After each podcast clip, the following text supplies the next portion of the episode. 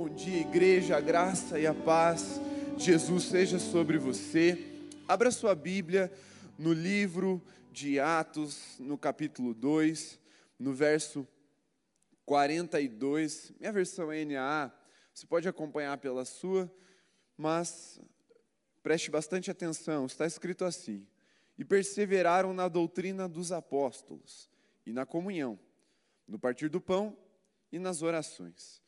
Agora, vire algumas páginas, vá até a segunda carta de Paulo aos Coríntios, no capítulo 13, no versículo 13, é o último versículo dessa carta.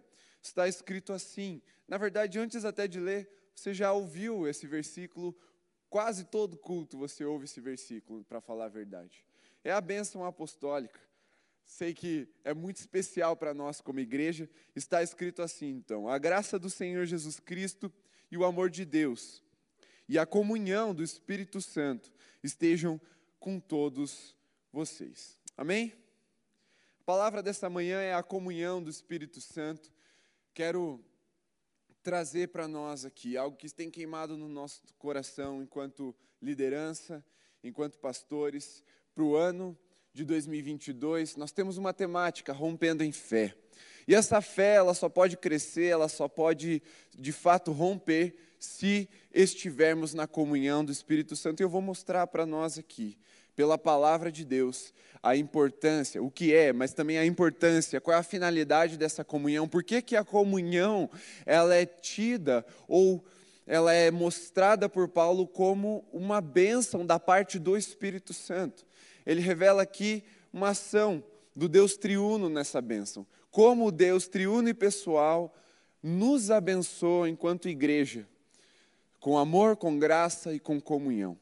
Mas antes da gente entrar propriamente no texto, eu queria é, trazer um conceito bem importante para nós aqui, que seria ou é chamado de teologia contingente.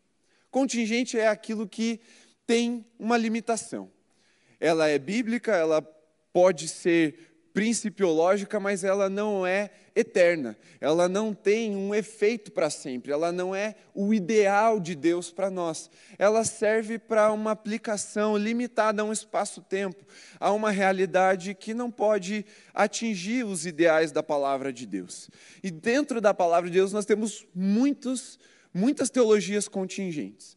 Mas uma que nós temos vivido há cerca de dois anos com muita força enquanto igreja no mundo todo, não só no Brasil, mas no mundo todo, é o que a gente chama, por exemplo, de culto online. Culto online não é um ideal.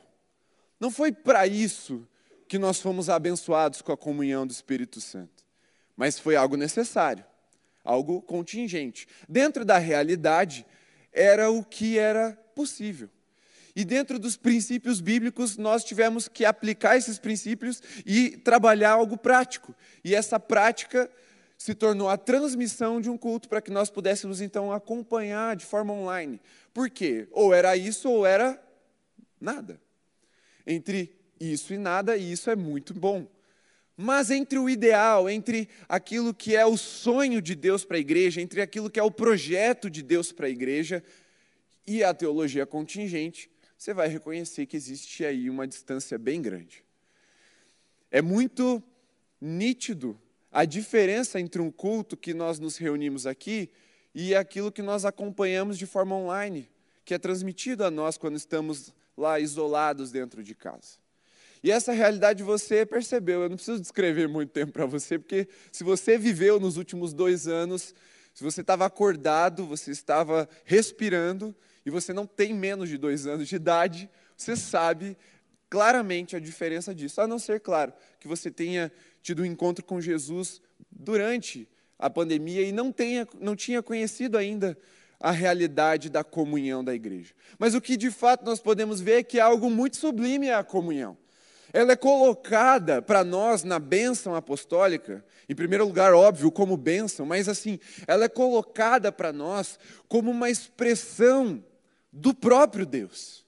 Porque veja, o amor de Deus, o Pai, a graça de Jesus, o Filho, e a comunhão do Espírito Santo. A comunhão faz parte de quem Deus é, a expressão de quem Deus é, e isso é colocado sobre a igreja tanto quanto o amor e tanto quanto a graça. Amor e graça são aspectos tão fundamentais da nossa fé que, vamos ser sinceros, se tem coisa que nós não abriríamos mão da nossa fé de jeito nenhum é do amor de Deus e da graça de Jesus. Somos carentes da graça, somos carentes do amor de Deus. Mas muitas vezes nós caímos em um engano de considerar a comunhão como uma, uma, uma saideira, assim, como um a mais, um, uma sobremesa, tipo uma jujuba. Não é. É parte daquilo que Deus serviu à igreja como banquete espiritual. E é tendencioso no nosso tempo nós acreditarmos que a comunhão é uma é algo supérfluo. É só mais uma coisa que pode ser que, se der, talvez não estiver chovendo, se meu tanque estiver cheio, se é, não estiver tão frio, se eu não tiver nada para fazer depois ou antes, se eu não tiver dormido tarde, e se, sei lá, as, a lua convergir com os planetas, talvez eu vou daí, se der. Não é assim. Assim como nós só acordamos e respiramos por causa do amor de Deus, o Pai. Assim como só somos salvos e redimidos pela graça de Jesus, nós só somos parte do corpo de Jesus se vivemos na comunhão do Espírito Santo. Isso é algo fundamental para nós. E para argumentar para você com um pouquinho mais de propriedade, não só como uma percepção de quem leu um último versículo de uma carta, no primeiro século, que é o que a gente chama de igreja primitiva, aconteceu a, a gênese, o início daquilo que Jesus veio inaugurar, que é o corpo de Cristo aqui na terra, a igreja. A igreja, ela tem os seus, como a gente fala, ideais. E quando nós falamos de uma igreja ideal, uma igreja viva, uma igreja cheia do Espírito Santo, uma igreja poderosa, gloriosa, normalmente nós voltamos os nossos olhos para qual igreja? A igreja de Atos, do primeiro século, a igreja primitiva. E lá na igreja primitiva, na igreja do primeiro século, surgiram alguns documentos que resumiam os fundamentos da fé cristã, que foi chamado de credo. Surgiu o credo dos apóstolos, como eu li ali em Atos 2,42. É, eles perseveravam no credo, ou na doutrina, ou no ensino dos apóstolos, que era resumido nesse documento como uma expressão pública de fé. Eu creio em Deus Pai e em Jesus o Filho, e eu creio no Espírito Santo e na comunhão dos santos. Eu estou bem resumindo, porque o documento não é longo, mas assim, na expressão desse documento, dessa fé, está escrito que nós cremos no Pai, nós cremos no Filho, nós cremos no Espírito e na comunhão dos santos, na expressão da igreja que é gerado pelo Espírito Santo. Esse é o primeiro documento, mas logo depois desse credo dos apóstolos vem é, outros paralelos que surgiram em outras cidades na mesma época, é, pouquinho depois só, mas muito próximos, que expressavam a fé comunitária da igreja. Então percebe que o credo dos apóstolos começa com creio, mas aí o, o credo niceno e o credo de Atanásio diz cremos. Ele traz uma complementariedade dessa expressão de fé que ela é atemporal, acultural, ou melhor, transcultural, e ela é igual a todo aquele que crê. Todo filho de Deus crê dessa forma. Dentre as teologias contingentes, teologias práticas, a gente consegue discordar e continuar sendo irmão. Ah, eu acho que o culto tem que ser é, de um jeito, eu acho que o culto tem que ser do outro. A gente consegue discordar tranquilamente em muitas coisas. Mas dentro daquilo que é raiz, que é fundamento, que está escrito nesse, nesses documentos, nós não podemos discordar, porque isso passa por todas as culturas, todas as aplicações da palavra de Deus e por todo o tempo em que a igreja estiver aqui na terra.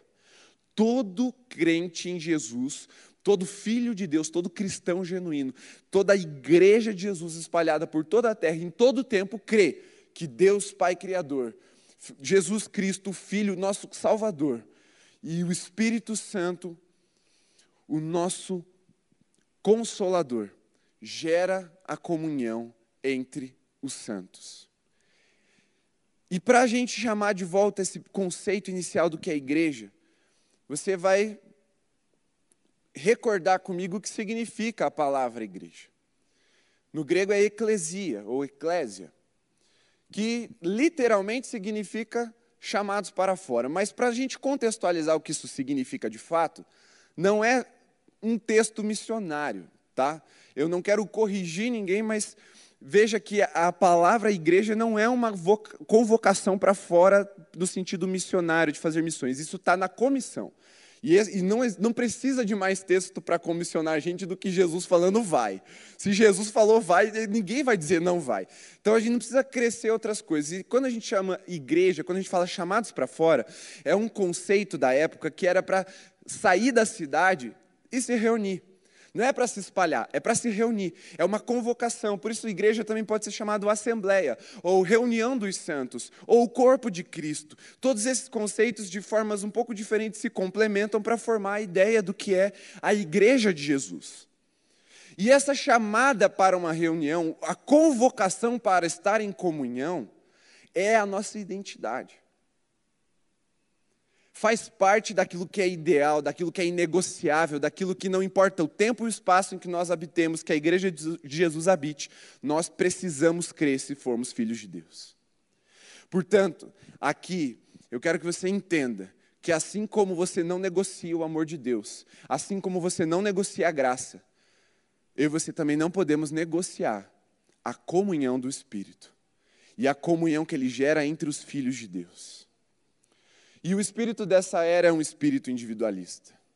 É um espírito que coloca o eu como um, um Deus de D minúsculo, que ele precisa ser agradado, que ele precisa ser é, suprido, alimentado, adorado.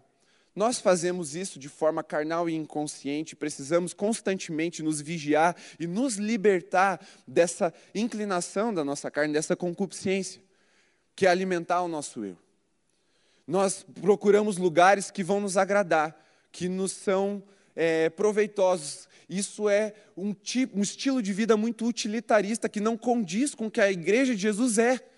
Nós não fomos chamados para sermos agradados, nós não fomos chamados para buscar onde a gente se sente melhor, muito pelo contrário, nós fomos chamados para nos reunir com o corpo de Cristo e agradar a Jesus e fazer com que ele se sinta bem no nosso meio e o seu espírito que gera essa comunhão se sinta bem no nosso meio e livre para agir de forma sobrenatural e poderosa. Por isso, a comunhão, ela entra nesse momento em que nós estamos vivendo como igreja, no mundo todo, em risco.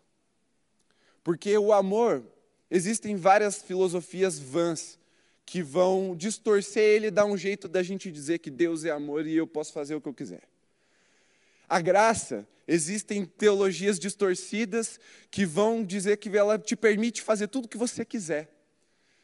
Mas a comunhão não tem outro jeito. Você tem que se reunir, você tem que estar junto dos seus irmãos. E para a gente entender bem essa palavra hoje, eu quero trazer um pouco do que é essa comunhão, dos efeitos dessa comunhão, do porquê que ela é inegociável e porquê que ela é fundamental para a nossa fé. Por isso que, porquê que nós não podemos abrir mão da comunhão, mesmo que tudo indique o contrário. Mesmo que de forma contingente a gente não possa se reunir fisicamente, mas nós precisamos continuar nos reunindo constantemente. Mesmo que numa situação pandêmica como a que nós estávamos vivendo, ainda estamos vivendo, depende da sua perspectiva, mas vamos lá, ainda temos muitas restrições. Ainda assim, nós não podemos deixar de nos reunir. O autor aos Hebreus fala: não façam como alguns que têm deixado de se reunir, porque abraçaram ali a sua própria conduta, o seu próprio jeito de servir a Deus. Não existe isso na fé cristã. Não existe isso na aliança que nós temos com Jesus. A aliança com Jesus necessariamente é uma aliança com a sua igreja. Não tem como se aliançar com Jesus sem se aliançar com o corpo de Jesus. E isso é importante para nós nesse tempo. Isso é muito importante para nós. É tão importante quanto ao amor de Deus e quanto à graça de Jesus. Vamos aí então a alguns textos que vão ilustrar melhor para a gente aqui. Vamos lá. A bênção da comunhão. 2 Coríntios 13, 13. Que a graça do Senhor Jesus o Cristo e o amor de Deus e a comunhão do Espírito Santo estejam com todos vocês. Eu quero voltar alguns dois versículos para ler com vocês também.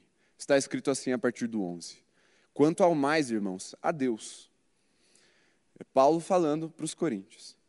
Aí ele diz assim: procurem aperfeiçoar-se, consolem uns aos outros, tenham o mesmo modo de pensar, vivam em paz. E o Deus de amor e de paz estará com vocês. Saúdem uns aos outros com um beijo santo. Todos os santos mandam saudações. E aí ele termina abençoando. A graça do Senhor Jesus Cristo e o amor de Deus e a comunhão do Espírito Santo estejam com todos vocês. Nós usamos esse texto para encerrar as nossas reuniões, assim como Paulo encerrou essas, usou essas palavras para encerrar a sua carta, o seu contato com os irmãos ali na igreja de Corinto. Mas perceba que isso não é simplesmente uma despedida para sempre. Existe uma continuidade. Então, esse encerramento do, do, do, culto que nós temos aqui como igreja, dessa reunião coletiva, dessa reunião pública que nós temos aqui, não é um ponto final. Ele é uma transição para um outro tipo de reunião que ele está encorajando a igreja a viver. E quando nós encerramos um culto aqui, nós também estamos encorajando a igreja a uma transição. Não de objetivo, não de fé, mas uma transição de local. Ontem o pastor Daniel pregou aqui na juventude sobre na casa e nos templos. E pegando um pouco do que ele nos ensinou ontem, o que nós vivemos no templo aqui, é isso que nós estamos fazendo agora. Vamos chamar isso aqui de templo, vamos chamar isso aqui de espaço público ou de qualquer nome que você queira dar para um lugar onde o santo se reúne. Isso aqui é muito propício e necessário para a instrução pela palavra, para a adoração comunitária, para nós juntos professarmos uma fé em unidade, para nos edificarmos uns aos outros. Mas isso também continua nas casas.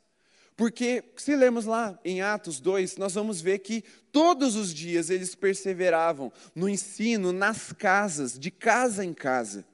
As, os nossos lares precisam continuar tendo o amor de Deus, tendo a graça de Jesus e também a comunhão do Espírito Santo. Por isso, quando nós encerramos um culto, nós não estamos botando um ponto final naquilo que Deus está fazendo, nós estamos apenas transicionando para que aquilo que nós vivemos como um todo, como igreja, possamos viver também em células.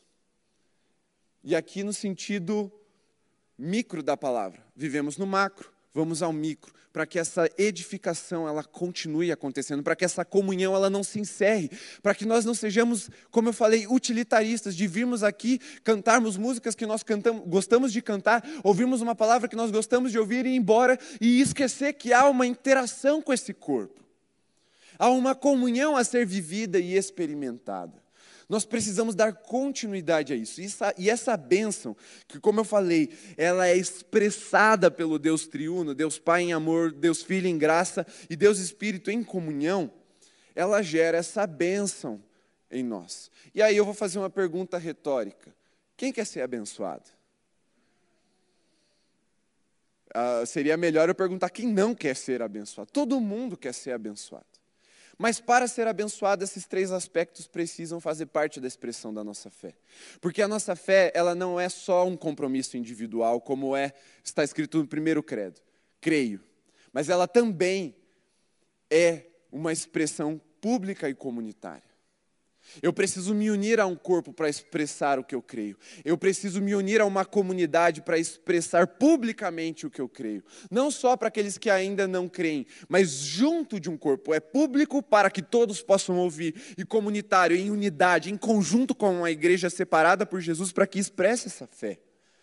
Porque o compromisso que nós fazemos, a responsabilidade de andar com Jesus é individual e pessoal. Para a salvação é assim.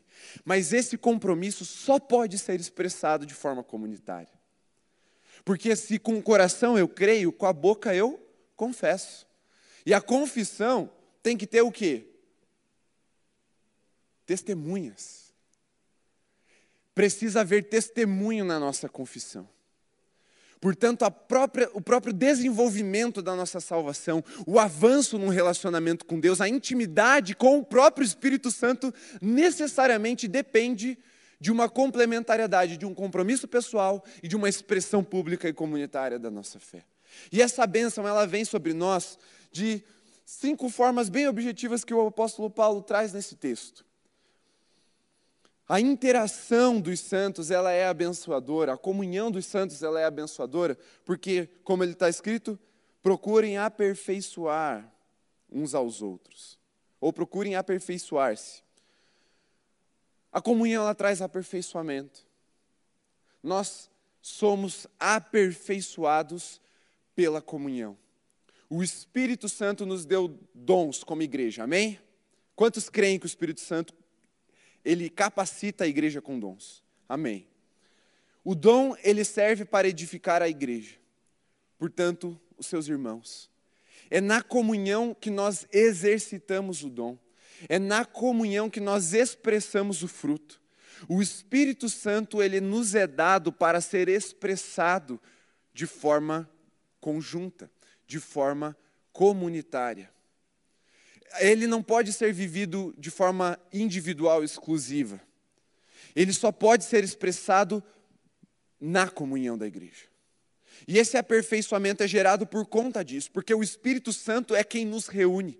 Se não fosse a obra sobrenatural do Espírito Santo, nós não estaríamos reunidos aqui.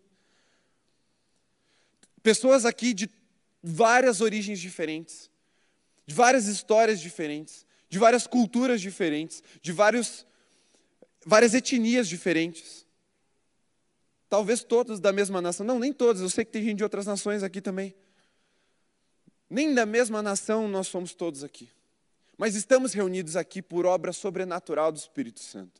E é Ele mesmo quem tem interesse de nos reunir para que nós experimentemos dele essa comunhão e possamos então nos aperfeiçoar uns aos outros. Mas é algo que nós devemos procurar na comunhão.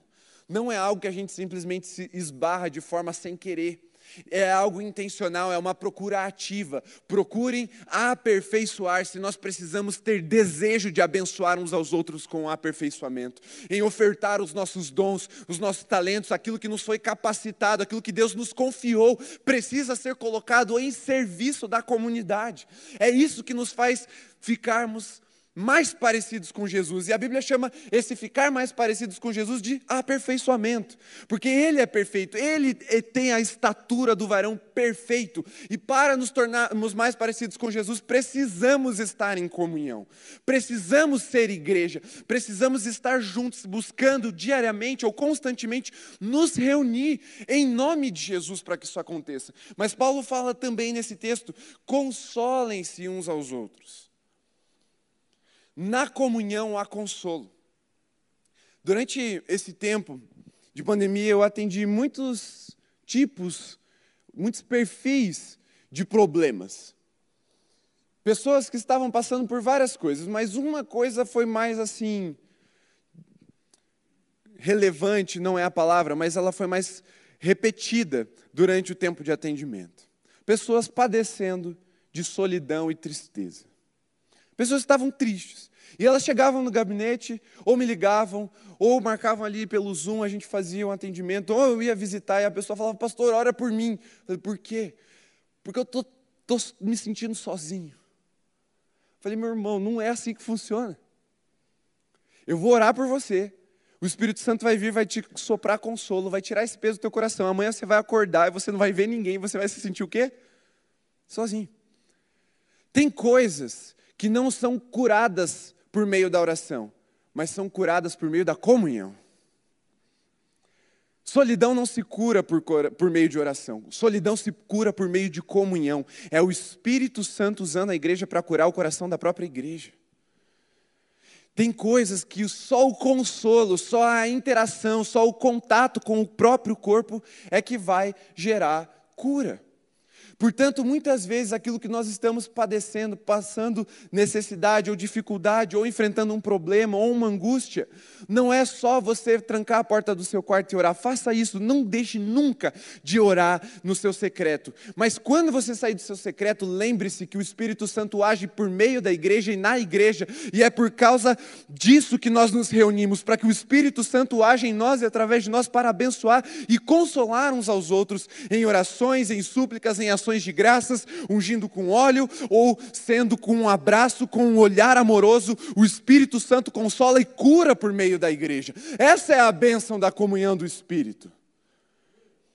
O amor cura, a graça transforma, mas a comunhão também faz isso. Ela transforma a nossa realidade. Ela tira o nosso coração de um vazio, de um limbo, e nos coloca no cerne de um propósito que transcende tempo e espaço. Mas o Paulo, Paulo também fala, tenham o mesmo modo de pensar. E aqui não é tenham o mesmo pensamento, é tenham o mesmo modo de pensar. Há uma forma de nós pensarmos. Nós precisamos pensar como Jesus pensava, precisamos pensar em nome de Jesus. A nossa mente precisa estar rendida a Ele. Não é todo mundo pensar igual, nós vamos pensar diferente, não tem jeito. É só perguntar aqui qual time você torce, vai ter uma infinidade de pensamentos diferentes. E desde coisas bobas como essa, até coisas um pouco mais sérias, nós vamos pensar diferente. Mas o modo em que nós vamos pensar, como nós vamos aplicar a nossa mente e o nosso coração nesses pensamentos é que importa. Termos o mesmo modo de pensar é pensarmos de forma submetida ao Espírito Santo, em amor, em graça, em unidade, sabendo que, para além das minhas próprias opiniões, para além dos meus próprios conceitos, antes disso, isso, mais importante do que isso está a unidade plena da igreja, a comunhão dos santos. Por isso, ter o mesmo modo de pensar é pensar de uma forma que a igreja não seja ferida. Pensar de uma forma, não o pensamento em si. Mas isso, Paulo está falando de unidade. Tem o mesmo modo de pensar. Isso traz convergência, traz alinhamento, a visão de Deus para nós. Mas é na comunhão que isso é encontrado. É difícil você ver alguém em comunhão se sentindo perdido, mas é recorrente as pessoas que estão sozinhas se sentirem perdidas. Na verdade, a primeira coisa que a pessoa que fala assim, ah, eu estou me sentindo perdido, por quê? Porque eu estou sozinho. E o contrário é verdade, ah, eu estou me sentindo sozinho, por quê? Ah, eu estou meio perdido, não sei muito para onde eu vou. Porque o corpo, ele é colado, ele é conectado à cabeça. E quando nós estamos em corpo, conectados ao cabeça que é Cristo, há uma direção. Se tem alguém que sabe o que fazer é Jesus. Estarmos no corpo, estarmos em uma comunidade, estarmos unidos, reunidos nesse nome, nos dá propósito e senso de propósito. Isso nos liberta do vazio existencial. E Paulo também fala aqui aos Coríntios nesse texto que para nós termos paz, viver em paz, a comunhão pacifica o nosso coração. Vivemos tempos muito tortuosos, muito aguerridos, muito polarizados. Tempos em que é mais fácil brigar do que, do que amar. É mais fácil você romper do que se conectar. Mas a comunhão da igreja, a comunhão dos santos, ela nos reconecta não somente com Deus, mas com o corpo, com as pessoas vivam em paz. A comunhão gera paz no nosso coração. E não só uma paz entre nós. Paulo fala que aí Deus da paz e do amor, Deus do amor e da paz, estará no meio de vocês. Isso também gera paz com Deus. A comunhão nos reconecta com Deus. Por isso é um lugar muito propício para nós tomarmos decisões de compromisso com Jesus. Por isso que normalmente as nossas decisões mais importantes são feitas aqui. Porque a comunhão ela gera esse ambiente dessa presença manifesta de Deus em amor e de paz. Por isso não negocie a bênção da comunhão. E essa bênção apostólica, como eu disse, não encerra, ela transita. Ela nos lembra que nós somos chamados à comunhão, não só do culto, do macro, onde a palavra de Deus é exposta, onde as canções são entoadas em uma só voz, onde nós ofertamos os nossos dízimos e ofertas, onde nós colocamos diante de Deus o nosso serviço na casa do Senhor, num lugar público, mas isso também nos acompanha para um estilo de vida, uma forma nova de viver. E isso vai para os lares, ao redor das mesas também. Tem uma frase, uma pergunta, na verdade, muito profunda, que um pastor da nossa nação, escritor, ele é muito renomado, e ele fazendo uma análise do credo dos apóstolos, ele escreve assim: Eu queria que você pensasse comigo nessa pergunta. É muito profunda. Por que os cristãos não almoçam juntos depois do culto?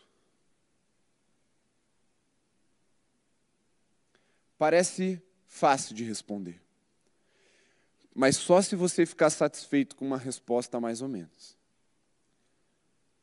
Porque normalmente a resposta dessa pergunta, ela é, é que eu moro longe, que eu vou ter que comprar mais comida, ou vou ter que pôr mais água no feijão, não cabe na minha mesa. E aí eu queria que você respondesse essa pergunta para a igreja que é a igreja modelo para nós, a igreja de Atos. Por que, que a gente não almoça junto depois do culto? Porque é o que eles faziam. Eles saíam do templo, do lugar público da expressão da sua fé, e iam para a comunidade, para os lares, e de casa em casa partiam pão e perseveravam na comunhão e no ensino da palavra. Talvez a sua resposta ela tenha sido, como eu disse, utilitarista. Porque não é muito proveitoso para mim, vou ter que gastar mais, a carne está cara. Você não precisa fazer churrasco, faz farofa de ovo. Mas senta na mesa e parte o pão com seu irmão. É necessário haver essa interação. Por isso que nós insistimos tanto com célula. Porque é a forma que nós temos encontrado de viabilizar a expressão real e verdadeira da nossa fé de forma fundamental, inegociável. Às vezes dá preguiça, eu sei, é tão mais fácil a gente dizer que a nossa fé basta ser expressada aqui, onde nós somos só mais um no meio de uma multidão de centenas de pessoas. Mas para viver a fé, para viver a vontade de Deus, a gente precisa ter um olho no olho, ser chamado pelo nome e ser edificado de forma pessoal e personalizada. O pastor Sebastião, ele não traz a visão celular para a igreja só porque ele acha divertido ou porque deu vontade nele. Não, é porque é uma visão bíblica. Ela é uma visão fundamental da nossa fé. Como eu falei, foi contingente a gente não poder se reunir. Mas não podemos nos acostumar a ficar ausentes da presença uns dos outros. Porque se ficarmos ausentes da presença uns dos outros, estaremos estagnados na nossa fé.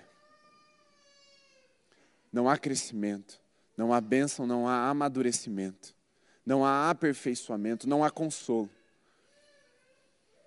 Agora, se essa é a benção de estarmos juntos, vejamos então o amadurecimento da comunhão. Efésios 4, no versículo 11 até o 16 está escrito assim: E ele mesmo, ele mesmo o Espírito, o Espírito da comunhão, concedeu uns para apóstolos, outros para profetas, outros para evangelistas e outros para pastores e mestres, com vistas ao aperfeiçoamento dos santos. De novo, olha como volta, olha como é algo enraizado na palavra de Deus. Para o desempenho do seu serviço, para a edificação do corpo de Cristo, prestem bastante atenção nesses gatilhos da palavra aqui. Até que todos cheguemos à unidade da fé e do pleno conhecimento do Filho de Deus, ao estado de pessoa madura, à medida da estatura da plenitude de Cristo, para que não mais sejamos como crianças, arrastados pelas ondas e levados de um lado para o outro por qualquer vento de doutrina, pela artimanha das pessoas e pela astúcia que induzem ao erro mas seguindo a verdade em amor, cresçamos, cresçamos em tudo naquele que é o cabeça, Cristo, de quem todo o corpo, bem ajustado e consolidado pelo auxílio de todas as juntas, segundo a justa cooperação de cada parte, efetua o seu próprio crescimento para a edificação de si mesmo em amor. Parece que Paulo está meio assim, martelando na minha cabeça quando ele escreve esse texto sobre a comunhão do Espírito. Olha aqui, é crescimento, é edificação, é consolidação, é firmeza, é proteção, é consolo, é maturidade. Todos termos usados por Paulo para a comunhão do corpo, para a reunião dos santos. A comunhão do Espírito gera isso em nós. Não tem como nos tornarmos mais parecidos com Cristo se não estivermos unidos em nome de Jesus com outras pessoas. Porque se Deus é três em um, como poderemos ser parecidos com Jesus sendo só nós mesmos? E Paulo deixa isso muito claro, que, ele, que o Espírito Santo ele distribui diferentes dons, diferentes ministérios, para que diferente, de forma diferente a gente pense do mesmo jeito. Vamos edificar a igreja. Vamos fazer o corpo de Cristo crescer. Vamos glorificar o nome de Jesus através da unidade da nossa fé. E percebe que Paulo, de uma forma sutil, talvez não tão sutil, talvez é a nossa mente que nos proteja dessa, desse chacoalhão. Paulo está falando que quem vive sozinho, de uma fé independente, que é levado por qualquer tipo de confissão de fé, por qualquer tipo de vento de doutrina, é criança no, no sentido da imaturidade, não no sentido da pureza, como Jesus fala lá nos evangelhos. Aqui é outra coisa, ele está falando: olha, é, isso é imaturidade. Quem vive sozinho é imaturo. Quem vive sozinho não cresce. Quem vive sozinho, a chance de se perder, ela é gigante. Porque a unidade, o amadurecimento gera fortaleza, proteção ao nosso redor. Por isso que o versículo lá de Eclesiastes diz que é melhor serem dois do que um. Porque se um cair, o outro levanta. Só que, veja, é importante você estar aqui. Mas veja que no tamanho que nós estamos hoje, e nem é o tamanho real da Alameda, nós somos maiores do que o que nós estamos vivendo aqui hoje. Já é difícil de você conhecer as, todo mundo. Você não conhece todo mundo aqui. Você não vai se lembrar de todo mundo e você não vai ser lembrado por todo mundo. Se você caísse, teriam pessoas desse corpo prontos para te levantar, eles saberiam que você caiu. E essa não é uma resposta que o todo tem que dar para você. É você que tem que dar para si mesmo eu investi na comunhão, eu investi nos meus relacionamentos, eu sou lembrado e lembro de pessoas, eu oro e recebo oração, eu abençoo e sou abençoado. O quanto você tem investido nessa comunhão que é santa, é gerada pelo Espírito, é obra sobrenatural de Deus nas nossas vidas, é bênção sobre nós, é crescimento, é amadurecimento.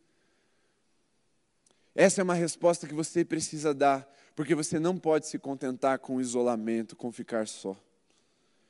Porque a comunhão é um ato de maturidade, não de afinidade. Muitas vezes a gente acha que a gente vai chegar na igreja e vai encontrar um monte de gente que pensa igualzinho a gente, o mesmo pensamento. Que a gente vai chegar aqui, todo mundo vai gostar da mesma coisa, que a gente vai ter os mesmos interesses, que vai ser, a gente vai se encontrar sempre nos mesmos lugares.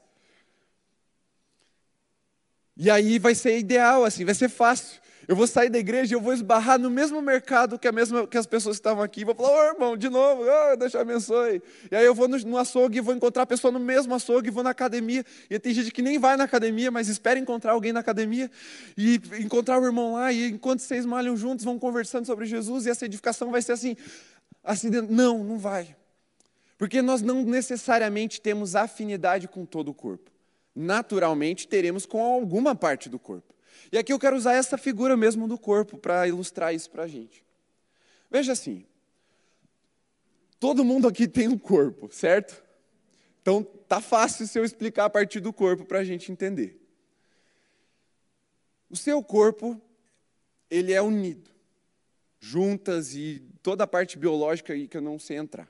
Mas teu corpo ele é unido. Tudo que é do seu corpo é seu corpo. Mas nem tudo que é do seu corpo tem afinidade com todo o resto do seu corpo. E eu vou te dar um exemplo bem claro.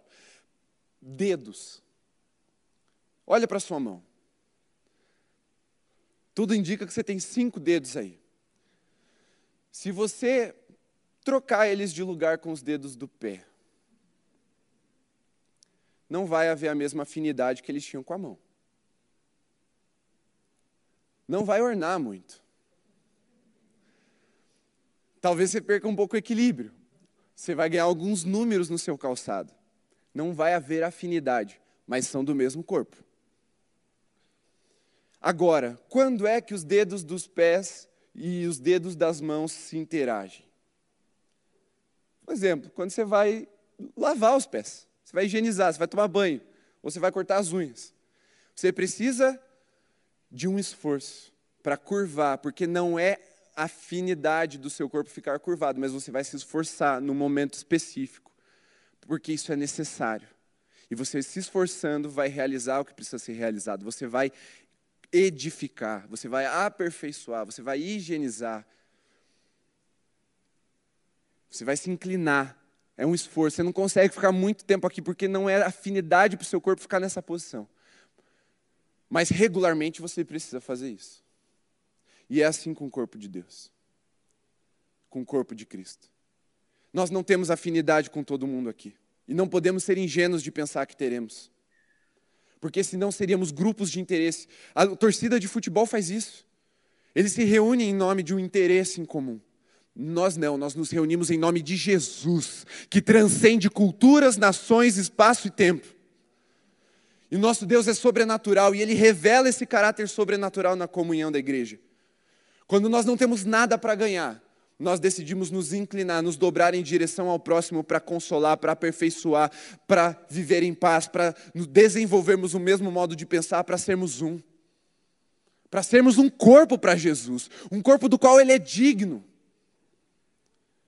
Mas para isso precisa de esforço. E como eu falei, comunhão é um ato de maturidade, não de afinidade. Você precisa saber que você não vai ter 200 amigos. Você vai ter quatro, cinco pessoas na igreja que vão ser mais próximas a você. Se você for muito pop, você chega a 10. Mas o normal é quatro, cinco pessoas, assim como os dedos. Mas se você se esforçar nos momentos certos de reunião como essa, como nos cultos que nós temos, sexta, sábado, domingo de manhã, domingo de noite, você vai conseguir perceber, tatear contemplar o corpo como um todo. Porque essa comunhão é santa, essa comunhão é espiritual, essa comunhão ela é necessária, ela não é contingente. Não é um a mais. Vide um pé que não encontra as mãos há muito tempo. Você sabe que o negócio fica feio. A comunhão não é optativa ela é, faz parte da matriz da nossa fé. Ela é fundamento da nossa fé. E aí tem a novidade de vida da nova da comunhão, né? Efésios 4 a partir do 17. É só continuar o texto. Está escrito assim, ó. Isso, portanto, digo e no Senhor testifico: não vivam mais como os gentios que vivem na vaidade dos seus próprios pensamentos, tendo o seu entendimento obscurecido, separados da vida que Deus concede, por causa da ignorância em que vivem, pela dureza do seu coração, tendo se tornado insensíveis, eles se entregam à libertinagem, para de forma desenfreada cometer todo tipo de impureza. Mas não foi assim que vocês aprenderam de Cristo se é que de fato ouviram falar dele e nele foram instruídos, segundo é a verdade em Jesus. Quanto à maneira antiga de viver, vocês foram instruídos a deixar de lado a velha natureza, que se corrompe segundo desejos enganosos, e a se deixar renovar pelo espírito ou no espírito do entendimento de vocês, e a se revestir da nova natureza, criada segundo Deus em justiça e retidão, procedentes da verdade. A, a comunhão é a expressão de um novo nascimento. Se nascemos do Espírito, nascemos para a comunhão, para uma novidade de vida.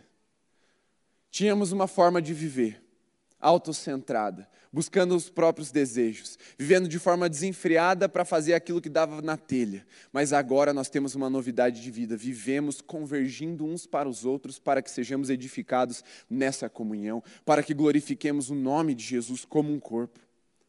E aí, Bonhoeffer falou em um de seus livros que não é natural que um cristão viva sozinho. Porque se estamos falando de uma nova natureza, há algo em nós que nos chama à comunhão. Há um novo instinto, uma nova inclinação que nos convoca à reunião, que nos convoca a essa comunhão, a ser igreja.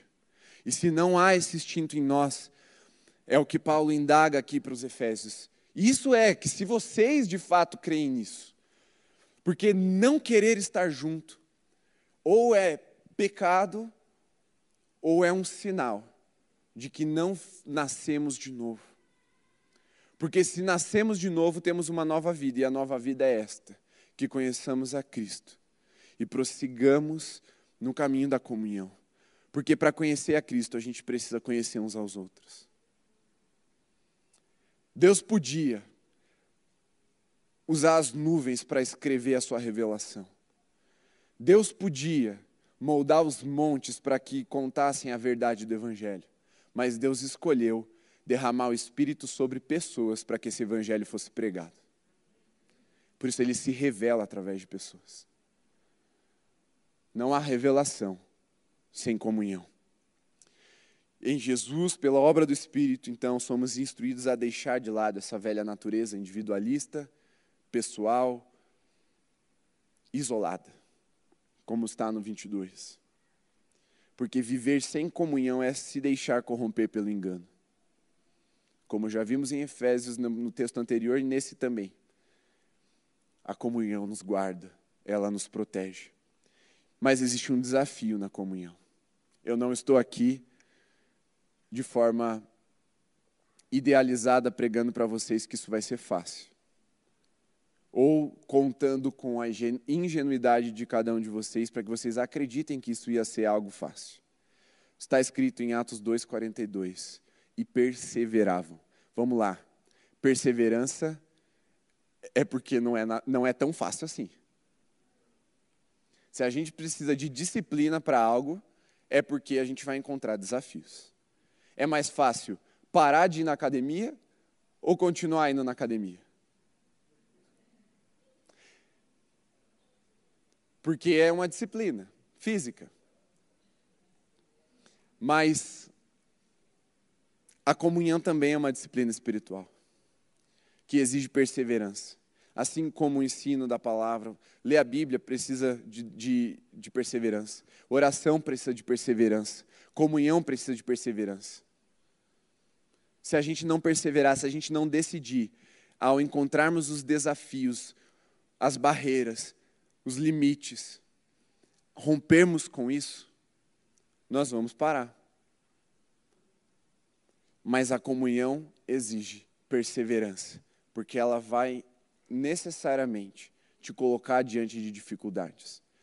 Mas deixa eu te dizer que as dificuldades nos amadurecem. E aí eu volto para o texto que nós lemos. É na comunhão que você vai aprender a ser paciente, como um fruto do Espírito, a ter domínio próprio, a ser longânimo, a ser bondoso, a ter amor. Ninguém ama sozinho, ninguém é paciente sozinho, ninguém é bondoso sozinho. Nós voltamos para a comunhão do Espírito. Porque mesmo nas dificuldades, é Deus agindo para que nós amadureçamos e nos tornemos semelhantes ou cresçamos em direção à estatura do varão perfeito. Cristo foi revelado em sua plenitude quando consumou o seu ministério. A misericórdia foi Cristo pregado na cruz. Em alguns momentos, nós veremos a cruz no nosso caminho da comunhão. E nós precisaremos negar a nós mesmos, tomar essa cruz para continuar seguindo Cristo no meio da comunhão do Espírito. Não é para você chamar o seu irmão de cruz, nem de espinho na carne, por mais que às vezes pareça.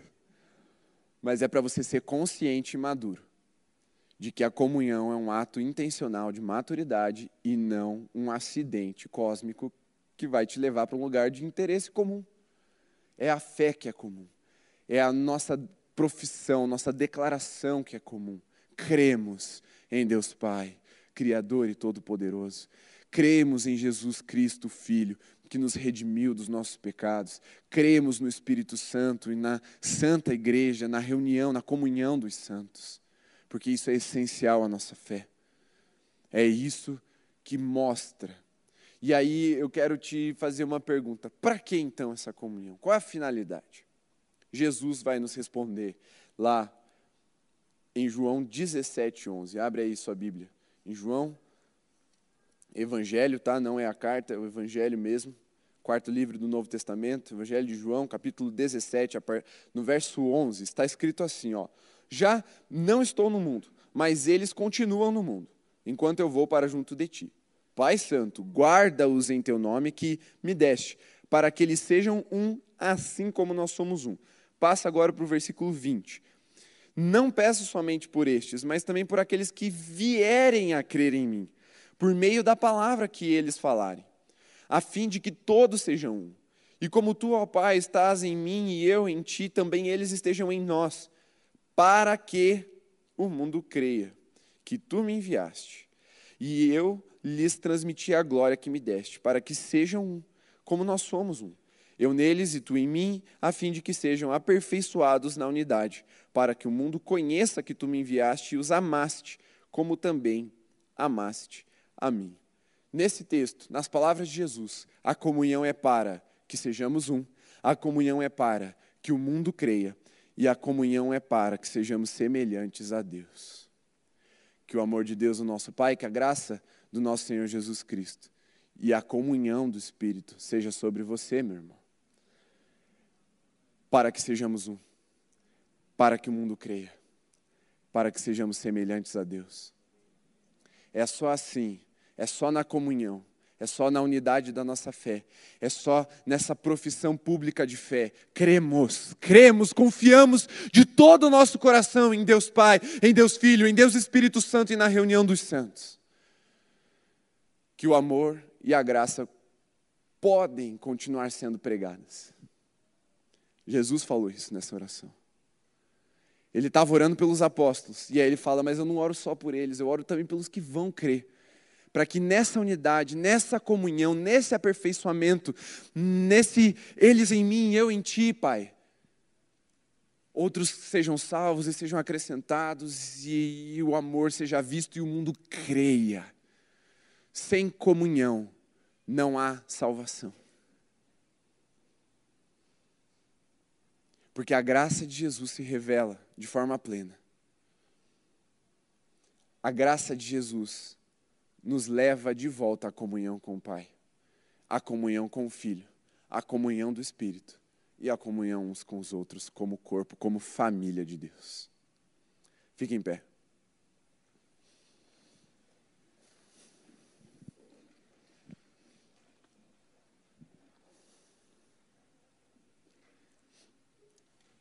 Nem precisa. Vou pedir, vou liberar vocês hoje. Fica aí. Finge que é crente também, né? Fechem os olhos por um instante comecem a, a, meditar um pouquinho nessa palavra, o que Deus falou com você. Eu creio na aplicação personalizada que só o Espírito Santo faz. Eu falo, nós pregadores falamos para uma comunidade, mas eu sei que existem coisas que pontuam no seu coração, porque é o Espírito Santo agindo na palavra e no convencimento e na tradução daquilo que foi pregado. Eu creio nisso. E talvez há coisas no seu coração que eu não vou ser capaz aqui de, de falar, de trazer para nós como uma conclusão, como um fechamento dessa mensagem. Coloque isso diante de Deus aí. Mas também eu queria que você prestasse atenção em alguns apontamentos para a gente fechar essa manhã.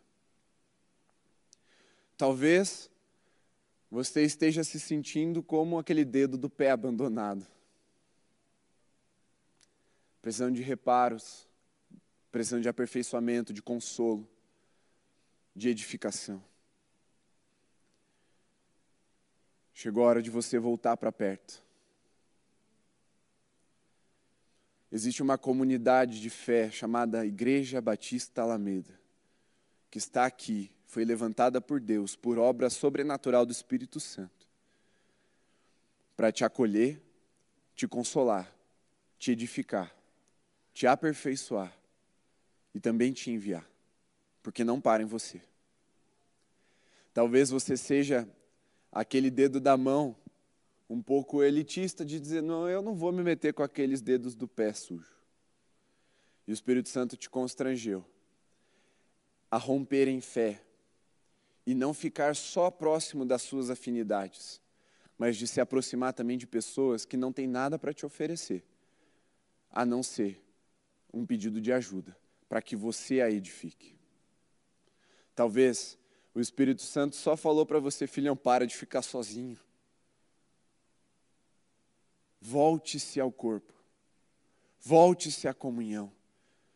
Talvez o Espírito Santo tenha sido ainda mais claro e mais objetivo e dito: chama alguém para almoçar na tua casa.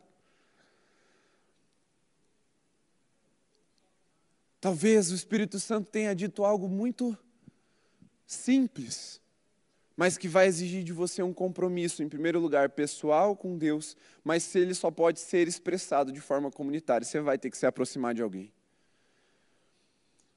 E não fique esperando sentado, falando, ai, alguém, alguém vai vir. Se eu mentalizar com força, alguém vai vir aqui me chamar para almoçar. Não. Não delegue essa responsabilidade. Não fique esperando alguém. Não. Vá você, mostre que você tem um interesse em nome de Jesus de ser corpo, de experimentar e vivenciar essa comunhão santa. Mostre que você tem desejo de crescer em Deus. Mostre que você tem o desejo de edificar e ver os dons do Espírito se manifestando na sua vida. Muitos dons servem aqui na casa, no templo, na casa do Senhor, na casa de oração, onde nós nos reunimos de forma comunitária, mas tantos outros só vão poder ser expressados na comunhão nos lares, no, ao redor da mesa, no partir do pão mesmo. E talvez seja isso que esteja faltando para o dom nascer, para o dom despertar em você. Para aquele passo a mais que você tanto anseia na sua vida com Deus acontecer. Eu não sei o que o Espírito está falando individualmente, porque, como eu disse, a igreja é muito diferente nas suas particularidades. As pessoas estão vivendo momentos diferentes da vida. Talvez você saiu da pandemia ou está saindo da pandemia com mais amigos, e glória a Deus por isso, você de fato tem crescido mas não se apegue apenas às suas afinidades. Lembre-se também do seu compromisso comunitário, de se aproximar por comunhão. Porque existem irmãos que você nunca vai ser amigo, nunca vai ser de fato íntimo, próximo, mas que se você se esforçar, você vai ser usado por Deus para gerar essa edificação, para gerar aperfeiçoamento, consolo para gerar paz e unidade no povo de Deus. O Espírito Santo falou com você. Não abra mão dessa verdade. Não abra mão do que o Espírito Santo sinalizou no seu coração nessa manhã. Se você for bem ousado, você já vai aplicar hoje. A hora que a bênção terminar, você vai virar e falar assim: vamos para a comunhão e vai chamar alguém. Talvez não para hoje, vai, já vai combinar para a semana que vem. Eu sei que existem muitas desculpas para a gente não viver em comunhão. Algumas até muito sérias que precisam ser levadas em consideração. Mas nós não podemos nos isolar. Não podemos viver desmembrados. Não podemos viver sozinhos. Porque a comunhão ela é fundamento. A comunhão ela é constitutiva na nossa fé. Olha aqui para mim um instante, pode abrir os seus olhos. Quarta-feira, agora, dia 2, nós damos início à nossa caminhada celular, com um culto de abertura. O pastor Pascoal Peragini estará nos ministrando. Ele escreveu um material chamado Líder Espiritual. Muito provavelmente, eu acredito que a mensagem que ele vai trazer seja dentro dessa temática. E nós temos muito para aprender e a ser inspirados para esse ano de 2022. Mas também, você que recebe uma célula na sua casa, você que tem aberto a sua casa para que o reino de Deus se manifeste ali, a expressão da fé cristã se, se manifeste ali, você vai trazer essas chaves para a gente consagrar de forma simbólica a sua casa para esse ano. Nós vamos orar pedindo a bênção do Senhor, a guarda do Senhor sobre sua casa, para que e vamos profetizar juntos que muitas salvações acontecerão ali. O sobrenatural de Deus vai se manifestar nesses lares. E nós vamos vir juntos celebrar esse dia, sermos aperfeiçoados, inspirados para sermos lançados na direção de um rompimento de fé nesse ano. Vamos além daquilo que temos experimentado até aqui, amém? Então, dia 2, quarta-feira, para iniciarmos juntos esse movimento que acontece espalhado. Mas é assim, é no templo e nas casas que nós perseveramos na doutrina dos apóstolos, na comunhão, nas orações e no partir do pão. Coloque sua mão assim, como no ato de quem recebe. Agora sim, que o amor de Deus, o nosso Pai, que a graça redentora do nosso Senhor Jesus Cristo e que a comunhão do Espírito Santo seja sobre você, meu irmão, sobre sua casa, sobre toda a sua família e sobre a igreja de Jesus, espalhada por toda a terra, hoje e até que ele venha. Amém. Amém. Deus te abençoe. Vão na graça e na paz de Jesus. Amém.